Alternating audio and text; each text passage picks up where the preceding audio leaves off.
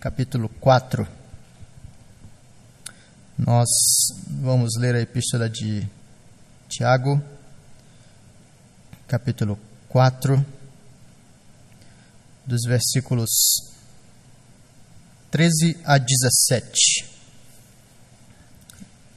Tiago 4, de 13 a 17. Assim nos diz a palavra do Senhor em Tiago 4, de 13 a 17. Atendei agora, vós que dizeis: Hoje ou amanhã iremos para a cidade tal, e lá passaremos um ano, e negociaremos, e teremos lucro. Vocês, vós não sabeis o que sucederá amanhã. Que é a vossa vida? Sois apenas como neblina que aparece por instante e logo se dissipa. Em vez disso, devias dizer: Se o Senhor quiser, não só viveremos, como também faremos isto ou aquilo. Agora, entretanto, vos jactais das vossas arrogantes pretensões. Toda jactância semelhante a essa é maligna. Portanto, aquele que sabe que deve fazer o bem e não o faz, nisso está pecando. Essa é a palavra do Senhor. Vamos orar?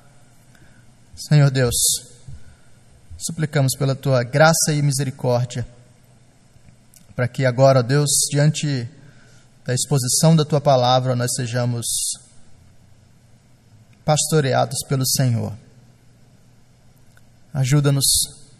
Nós somos o teu povo, o Senhor é o nosso Deus. Nós precisamos ouvir a tua voz.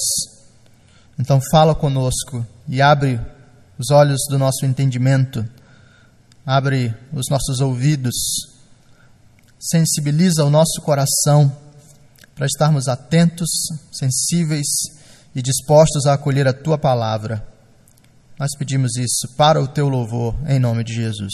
Amém.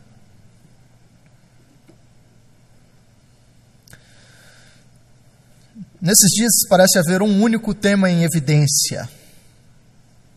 É verdade que há desdobramentos dele, mas no fim das contas, tudo parece girar em torno do coronavírus, do Covid-19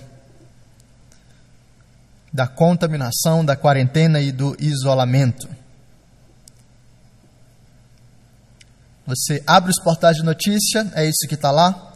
Você abre os seus grupos do WhatsApp, é isso que está lá.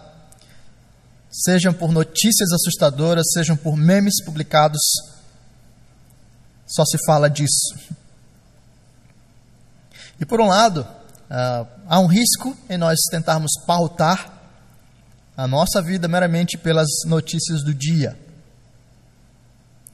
Às vezes, ser pautado exageradamente por aquilo que é uma atualidade pode tirar o nosso pé do terreno sólido, do direcionamento constante de Deus para a história. Nem sempre a pauta do dia é a pauta mais importante, porque em alguns casos a pauta do dia é uma distração do caminho mais direto, perene e eterno que Deus tem definido para nós. Mas se nem sempre a pauta do dia é a pauta mais importante, também é verdade que a pauta do dia traz desafios que eu e você devemos considerar e para os quais eu e você devemos nos preparar. Especialmente quando a pauta do dia traz algo um tanto assustador quanto uma doença, contaminação, a quebra de mercados, a perda de empregos e desdobramentos semelhantes. Talvez eu e você, talvez até o seu amigo para quem você indicou agora esse sermão e que, ah, em razão da inquietação, do desespero, está assistindo a esse, esse culto, talvez nós tenhamos a tentação, sejamos seduzidos e por vezes cedamos a ideia de que esse é um desafio absolutamente novo, para o qual nós não estamos nem um pouco preparados e sobre o qual não há nada em termos de orientação, em termos de ah, organização das ideias e das respostas. Não existia coronavírus no tempo da Bíblia. Como é que a gente lida com isso? Embora os desafios, irmãos, tragam aspectos de novidade, de peculiaridade, no fim das contas, todas as coisas ressoam, tocando os mesmos temas no nosso coração e na nossa caminhada. Nós cremos que a Escritura é atual, nós cremos que a Escritura nos conduz em todos os momentos. Nós cremos que Deus, por meio da Sua palavra, providencia orientação, pastoreio e tratamento para cada situação da nossa vida. E agora não é diferente. Deus fala na Sua palavra para mim e para você nos tempos de coronavírus. E a gente já tem visto isso ah, nos sermões recentes. A gente já tem percebido as formas pelas quais Deus se aproxima de nós e Ele nos pastoreia. Deus, Deus fala a nós nesses períodos, nos lembrando de aspectos que são fundamentais para a gente. Por exemplo, nós meditamos há duas semanas no Salmo 46. E o Salmo 46 é uma das formas de Deus falar a nós nesse momento, nos lembrando quem Ele é. Deus é o nosso refúgio e fortaleza, socorro bem presente nos tempos de tribulação. A lembrança de quem Deus é deve ser uma fonte de grande conforto para mim e para você nesses dias. Mas Deus não apenas nos fala lembrando quem Ele é, como Deus também nos lembra quem nós somos.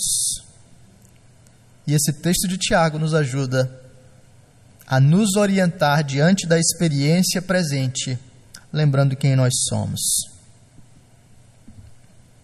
O que é que Tiago está falando aqui e o que é está acontecendo nesse trecho que a gente leu? Tiago escreve uma carta a uma igreja que está experimentando uma dificuldade. Na verdade, mais de uma. Mas uma grande uh, dificuldade mais abrangente. Que tem a ver exatamente com o risco de perder empregos e vidas. Tiago escreve uma igreja que sofre perseguição. E no contexto dessa perseguição, nós temos ah, dilemas internos de relacionamentos na vida da igreja. Então, são dois grandes problemas fundamentais: a perseguição externa e os conflitos internos.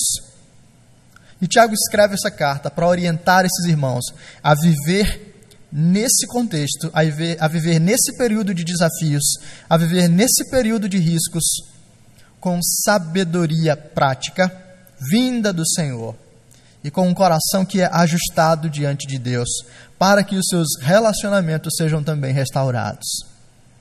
O ponto de Tiago é que o Evangelho redireciona a nossa vida e o Evangelho nos conduz, nos orienta, nos trata e nos encaminha, mesmo nos momentos mais difíceis da jornada. Tiago escreve, por exemplo, no capítulo 1, que aqueles irmãos deveriam pedir a Deus sabedoria diante do sofrimento e que assim eles deveriam ser lembrados do que, que é uma verdadeira espiritualidade, uma verdadeira religião, uma verdadeira vida com Deus. E essa verdadeira vida com Deus é expressa em amor prático e comunhão dos irmãos. Ele nos diz isso no capítulo 2. Os preconceitos, as formas é, preconceituosas de lidar uns com os outros deveriam ser abandonadas para que o amor real fosse estabelecido. Tiago nos diz que a verdadeira espiritualidade, em tempos de perseguição e conflitos dentro da igreja, se manifesta no domínio próprio. E no capítulo 3 ele nos fala sobre o controle da língua, para que nós não causemos mais destruição do que restauração. E agora no capítulo 4, que está diante de nós, Tiago nos fala sobre como desejos desordenados e contendas nos nossos relacionamentos podem ser profundamente desorientadores, destrutivos e podem ampliar o nosso senso de confusão na caminhada. Por isso ele escreve para ajudar esses irmãos a perceber como, no meio desse cenário, os nossos desejos confusos precisam ser reorganizados para que com desejos reorganizados, com percepções reajustadas, nós possamos experimentar paz no relacionamento com Deus e paz no relacionamento com os irmãos. E aí você pergunta, tudo bem, pastor, mas o que que isso tem a ver com coronavírus? O que isso tem a ver com a gente? Qual é a relação entre os conflitos dentro da igreja, entre a perseguição daquele povo e a minha vida hoje, enquanto eu estou uh, isolado em casa. O tema é o mesmo. Diante de riscos, num ambiente de crise, Tiago nos ensina que a nossa visão precisa ser reajustada para que, com o nosso coração tratado, nós ofereçamos melhores respostas a Deus, melhores respostas à vida. A tese fundamental, então, nesses versículos 13 a 17, é a de que uma visão correta sobre nós permite melhores respostas diante dos dilemas. Tiago coloca para mim e para você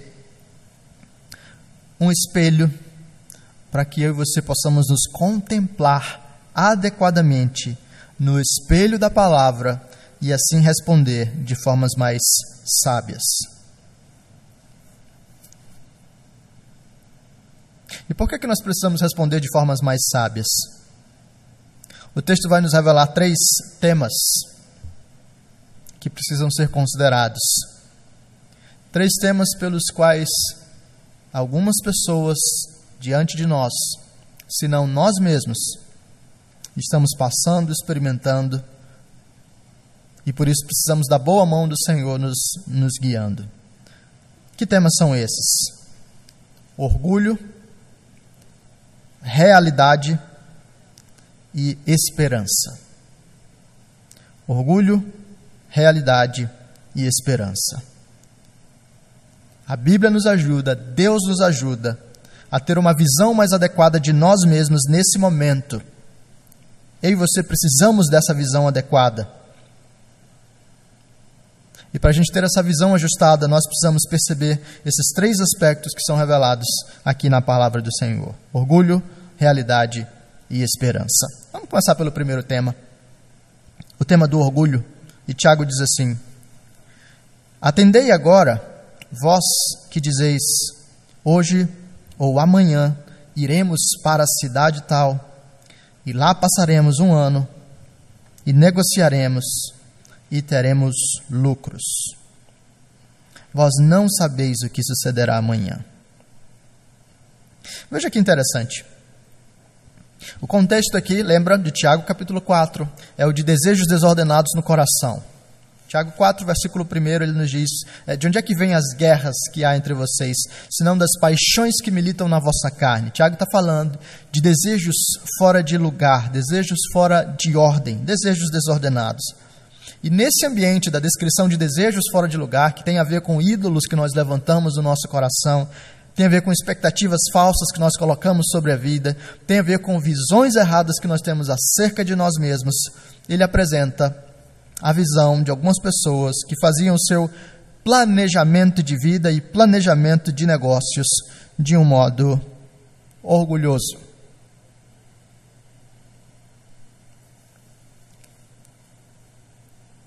Essas pessoas diziam: hoje ou amanhã nós vamos para tal cidade, nós vamos passar um ano, nós vamos negociar e nós vamos ter lucros. O plano de negócios está completo. No plano de negócios, eu vou ser lucrativo, um homem de sucesso, eu vou cuidar da minha própria vida e tudo vai caminhar bem. Talvez alguns desses até dissessem: é só você ter força, foco, fé determinação e trabalho duro.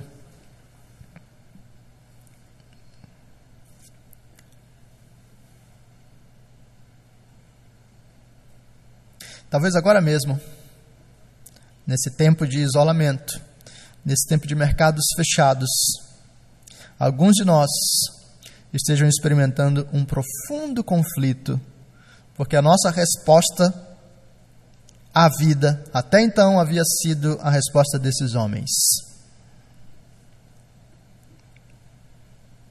O meu plano de crescimento para março, o meu plano de crescimento para abril é esse. Eu vou fazer isso, eu vou fazer aquilo. Eu vou lucrar isso, eu vou lucrar aquilo. Vai dar tudo certo.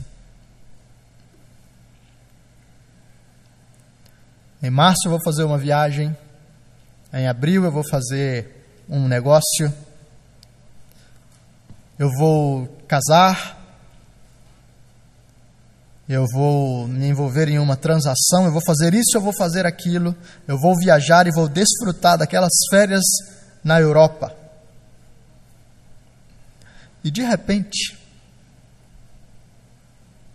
tudo anda diferente. Mas Tiago nos revela, irmãos, que muitas vezes por trás dos nossos planos existe exatamente essa disposição, esse tema do orgulho, daquele que simplesmente levanta a voz diante da realidade, diante de Deus e diz: Eu vou. É interessante, né? Esse é um tema recorrente na Escritura. De fato, a sedução apresentada ao primeiro casal foi exatamente a sedução de: se vocês comerem do fruto, vocês vão ser iguais a Deus. Vocês vão poder dizer: Eu vou, eu vou conhecer. Vocês não terão limites.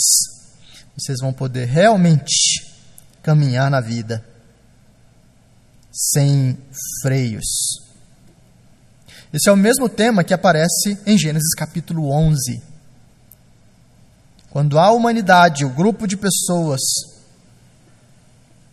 se levanta e diz: Eu vou, eu vou construir uma torre que, como resultado da minha tecnologia, do meu poder de edificação, uma torre que será elevada aos mais altos lugares e nós faremos um nome para nós mesmos.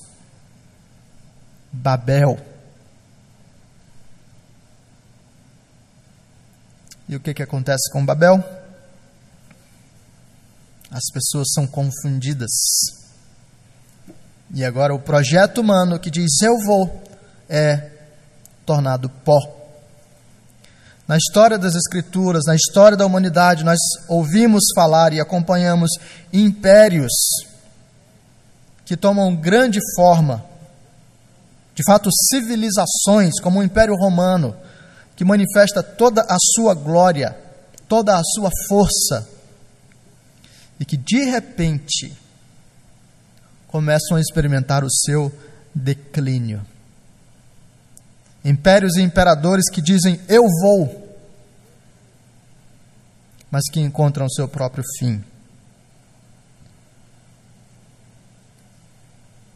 Já mais perto da gente, século XX, nós temos o desenvolvimento científico e um otimismo crescente na humanidade, dizendo: eu vou, por meio da ciência, eu vou dominar a criação, por meio da ciência, eu vou fazer um nome para mim mesmo, por meio da ciência, eu vou conseguir estabelecer a prosperidade na terra. E de repente o projeto científico encontra duas grandes guerras e o otimismo humano, daquele que bate no peito e diz eu vou, encontra o seu fim. No século 21, na era da informação e da tecnologia, eu e você, os homens do nosso tempo, dizem eu vou.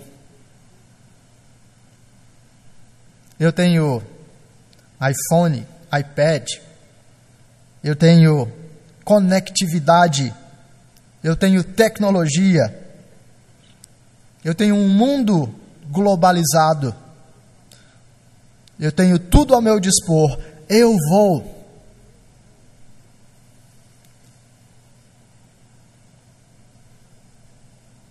Será?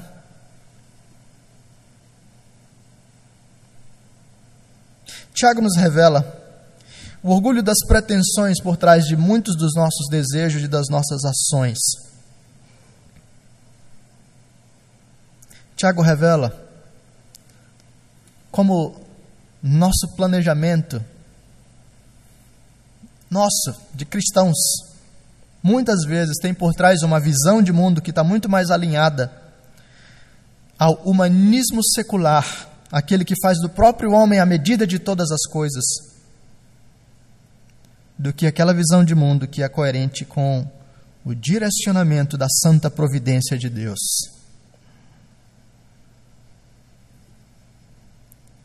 Tiago coloca diante de mim de você um espelho para dizer: olha só, como nós estamos sendo arrogantes.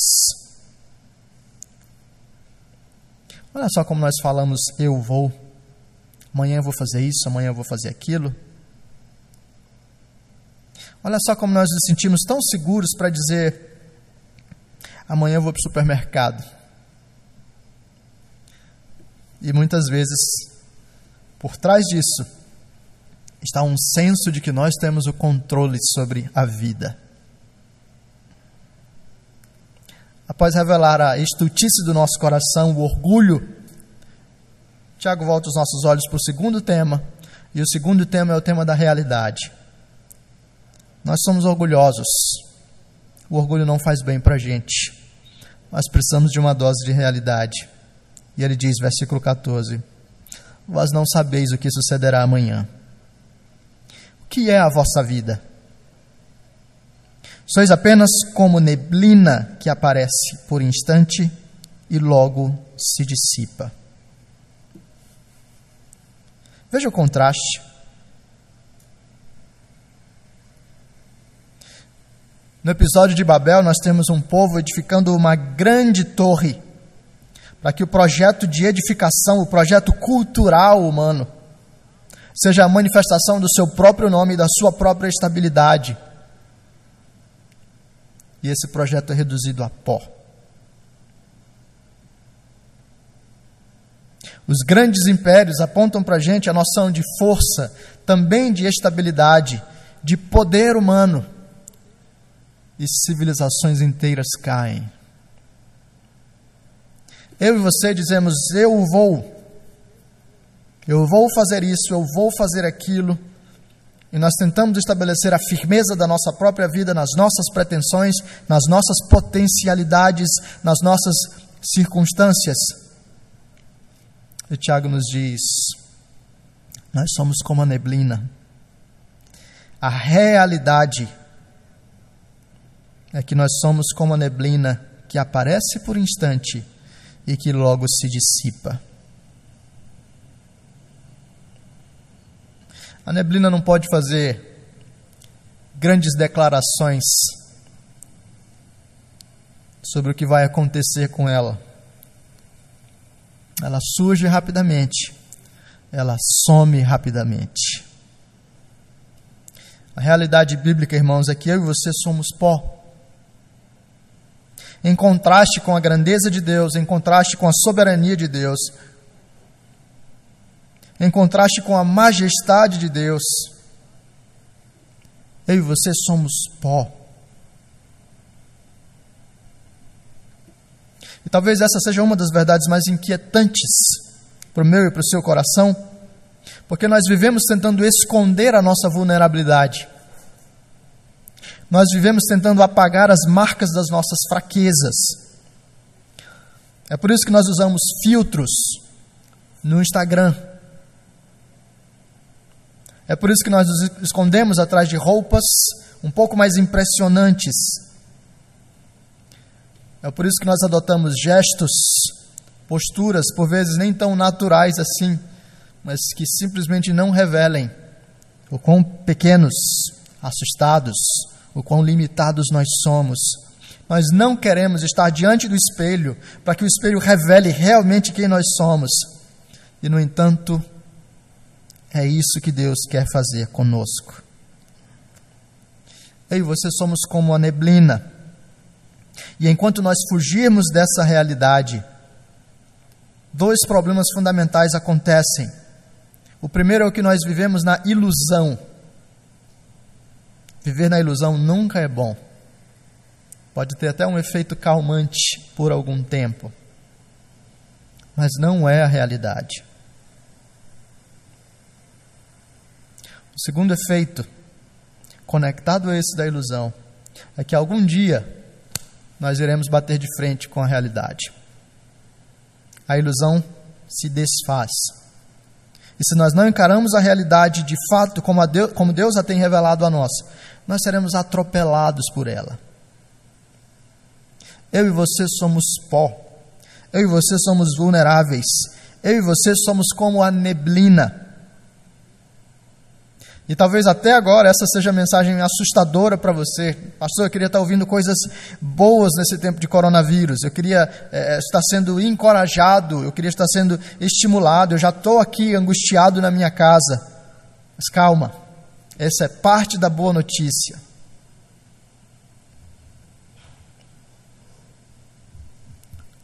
Nós somos pó.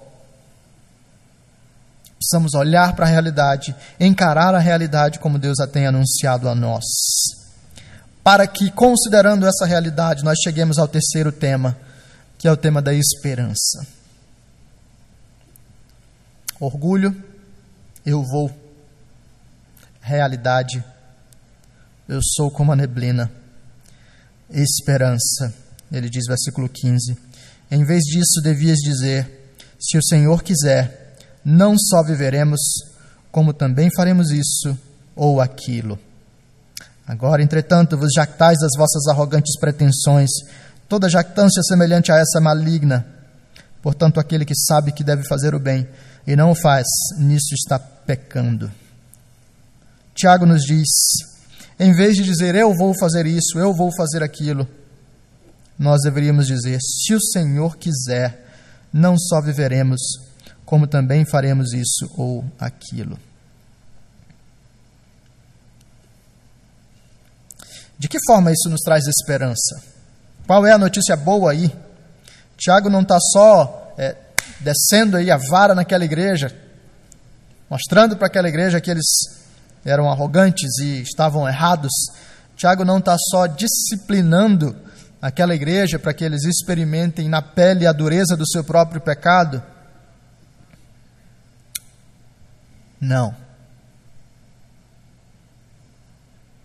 Aliás, a disciplina do Senhor nunca é mera dureza gratuita. A disciplina do Senhor sempre vem recheada com graça, misericórdia e amor. Como o pai que disciplina o filho com os olhos marejados, porque o grande interesse dele é que o seu filho aprenda, não que o seu filho apanhe.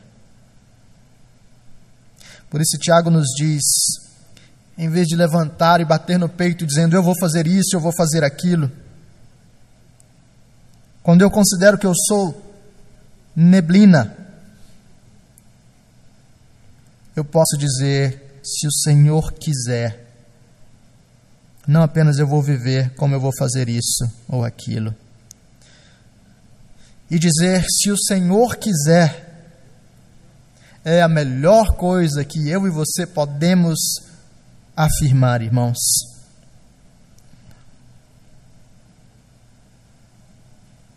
A melhor postura em tempos de paz, mas em tempos de crise, é efetivamente nós olharmos para o Senhor como a fonte de todo poder, de toda segurança, de toda estabilidade, de toda soberania e domínio. O melhor que eu e você fazemos é nos colocar na nossa condição de criaturas e nos sujeitarmos a Deus. Por que isso é a melhor coisa que nós fazemos? Duas razões fundamentais. A primeira é porque isso está alinhado à realidade. Sempre que nós tentamos viver fora da realidade, fora daquilo que nós realmente somos, nós experimentamos uma carga maior de tensão, de pressão, de peso sobre os nossos ombros. Talvez agora mesmo alguns de nós estejamos quebrando em ansiedade, alguns de nós tendo crises de pânico, alguns de nós sem conseguir dormir, alguns de nós precisando tomar remédios, alguns de nós confusos e desorientados, alguns de nós irritados. Por que, que isso está acontecendo? Porque nós estávamos vivendo fora da realidade, deixando de ver como criaturas e tentando nos colocar no, no lugar do Criador. E a realidade cobra o seu preço, e agora eu e você experimentamos na pele toda a angústia do fato de estarmos tentando viver fora daquilo que é o nosso lugar.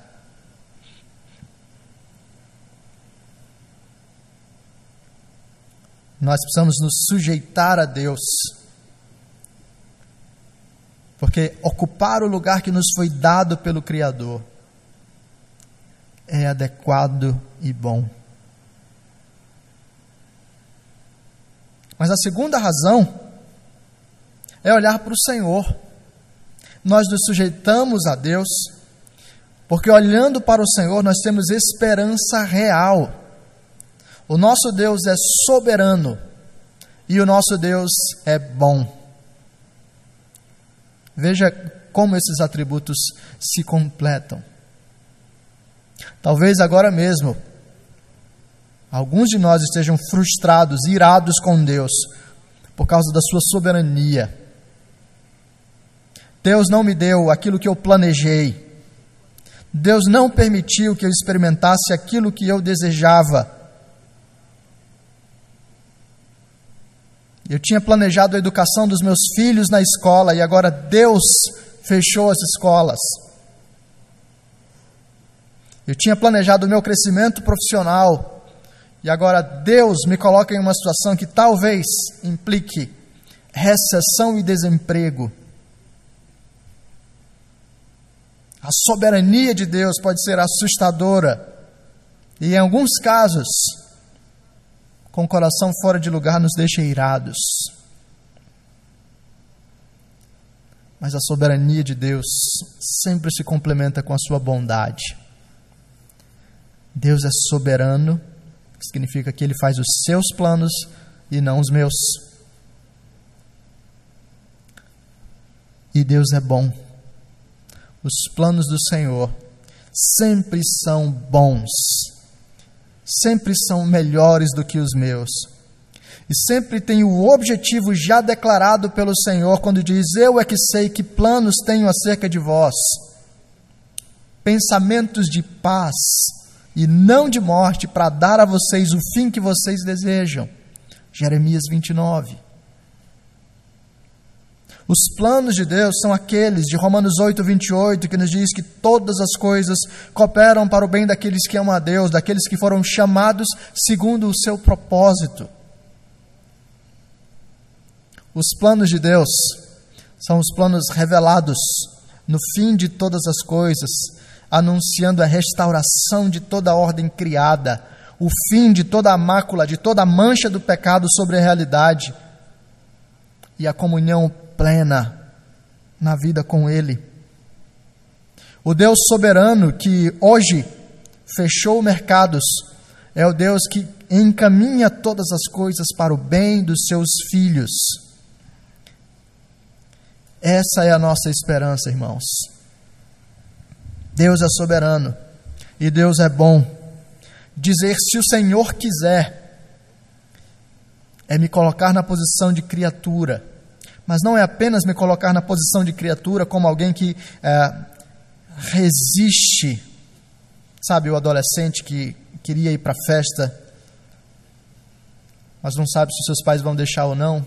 Seus amigos pedem, aí a gente vai lá. E ele diz irado: Eu não sei. Se papai quiser, eu vou. Não é isso que a gente fala quando diz se Deus quiser.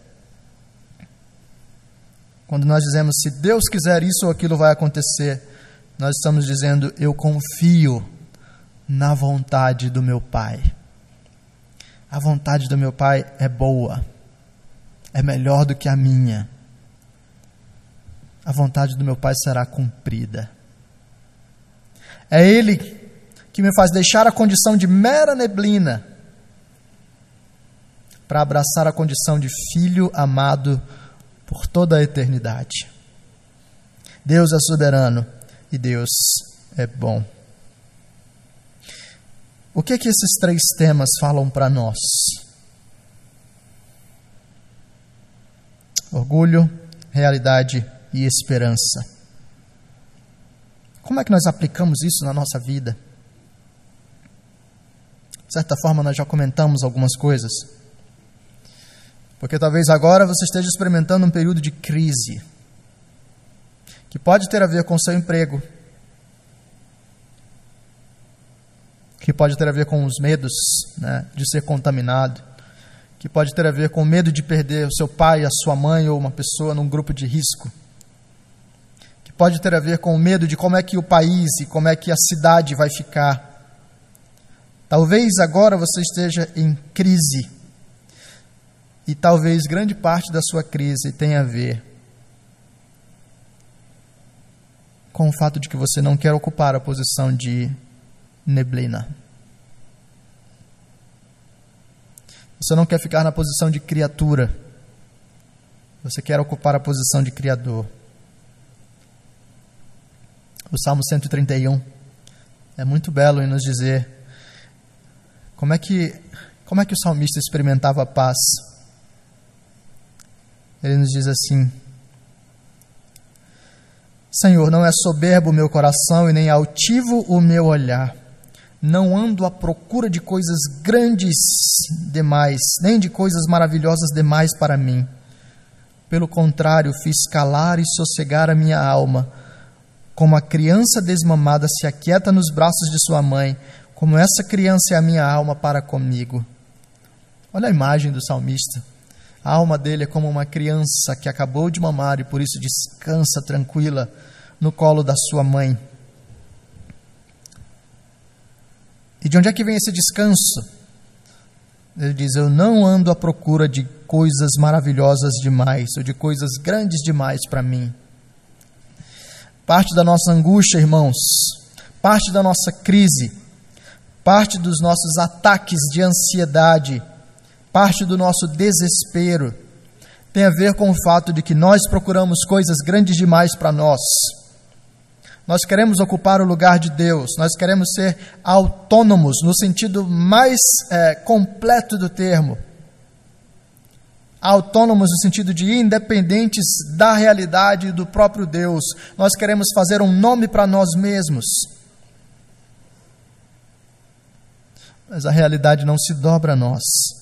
Babel cai, impérios caem, o projeto científico mais opulento cai, o projeto tecnológico mais opulento cai. Nos resta contemplar a nossa humanidade e abraçar a nossa vulnerabilidade. Porque, paradoxalmente, é quando fazemos isso que o nosso coração se acalma. A nossa libertação, irmãos, está em nos humilharmos diante de Deus é isso que o próprio Tiago nos diz no mesmo capítulo 4. Veja Tiago 4, versículo 6. Ele diz: Deus resiste aos soberbos, mas dá graça aos humildes. Tiago 4, versículo 10 nos diz: Humilhai-vos na presença do Senhor, e ele vos exaltará.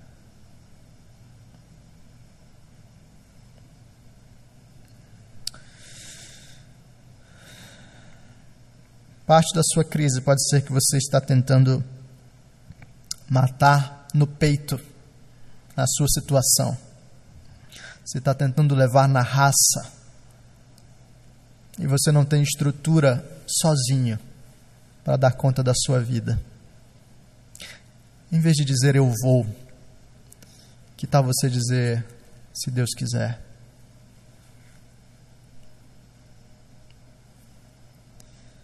E se em vez de você ficar pensando simplesmente sozinho, como é que eu vou dar a volta no jogo?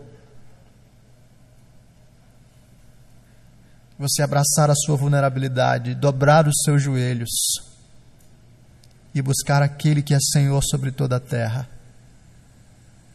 Deus sabe quais são as suas necessidades e Ele proverá para os seus filhos. Ele nos convida a parar de nos debater nessa areia movediça, a parar de nos debater no alto mar e a simplesmente estender a mão para receber a ajuda dele. E Deus nos convida a fazer isso. Porque foi Ele mesmo que fez em primeiro lugar. Note bem, Ele é Deus, Ele é Criador e não criatura. Ele é estável e não neblina.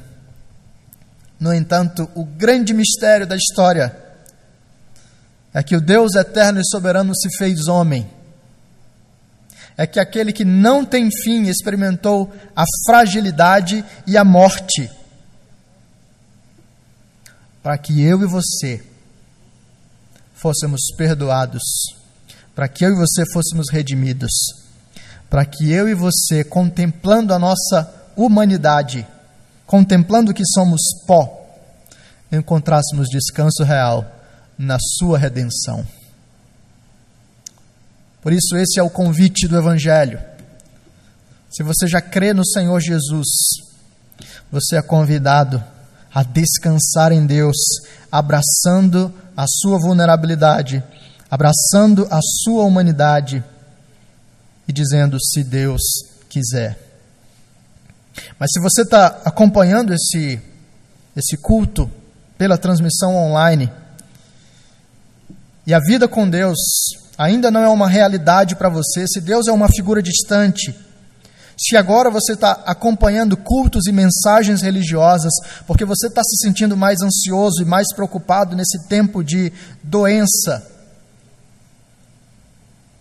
o convite do Evangelho para você é: arrependa-se do seu pecado.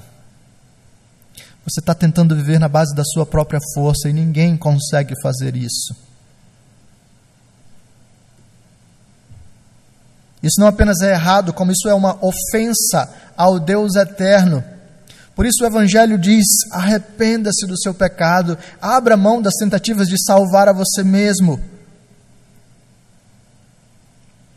Reconheça o senhorio, a soberania e o amor do Senhor. Creia em Jesus Cristo e você experimentará a redenção real. E você será realinhado no relacionamento com Deus. Você não será um estranho, será chamado de filho. E agora, mesmo que crises à sua volta aconteçam, você poderá experimentar paz por estar em um relacionamento correto com aquele que domina toda a realidade. Que o Senhor Deus nos ajude, que Ele nos abençoe e que Ele seja a nossa paz.